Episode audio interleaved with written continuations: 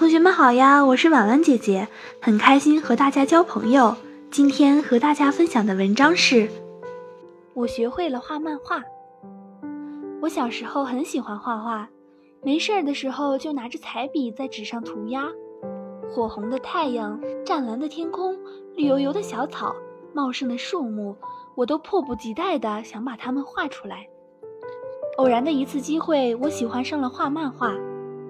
去年暑假，妈妈给我买了一本《巴啦啦小魔仙》的漫画书，我一下子就喜欢上了书里的可爱的动漫人物，于是我就想学习画漫画。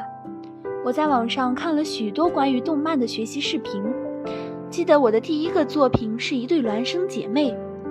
我先在纸上定位人物的头和身子，再用辅助线画出分五官的位置，然后画出四肢和头发。刚开始我画的身体和脖子总是一样细，画出的手也是歪歪扭扭的，像一只鸡爪子，超级难看。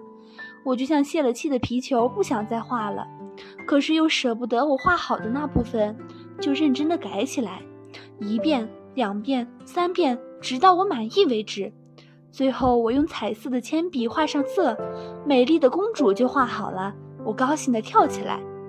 通过学习画漫画，我懂得了，无论做什么事情都要仔细认真，不能半途而废。只要坚持，就一定能成功的。今天的分享就到这里结束啦，也期待小朋友们留言或者投稿，让更多的人倾听儿时的心声。我们下次再见。